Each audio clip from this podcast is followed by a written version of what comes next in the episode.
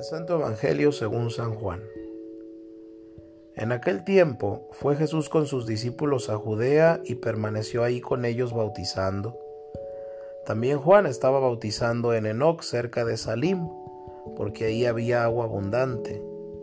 La gente acudía y se bautizaba, pues Juan no había sido encarcelado todavía.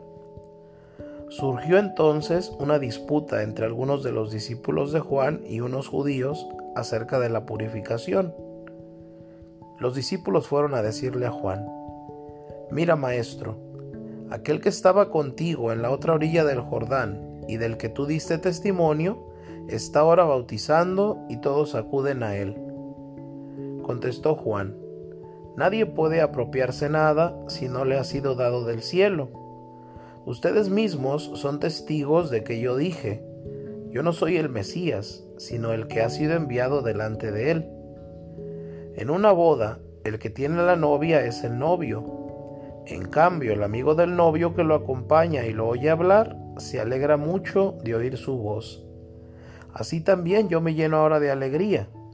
Es necesario que Él crezca y que yo venga a menos. Palabra del Señor. El Evangelio de hoy nos trae un tema distinto. Juan el Bautista, el coloso que se ha acompañado desde el adviento, hoy se despide. Su misión ha concluido. Su dedo ya señala al esperado, el bendito Mesías, y sus palabras ya anuncian al Cordero que quita el pecado. Ha preparado la boda de su amigo. Ha vivido para el gran momento, Toda su energía y su tiempo han sido también su ofrenda, y la hora de la ofrenda ha llegado. Dios, qué grande es este hombre. Cristo, el esposo. Así lo mira Juan. Poco se predica en las bodas de Cristo, y sin embargo fue la imagen del precursor que escogió para retratar la vida de su amigo y de paso la suya propia enseñanza y propósito. Meditaré y predicaré más a menudo en esta precisa imagen. Cristo como esposo. Nosotros, la iglesia, somos su amada. Somos el amor de su alma.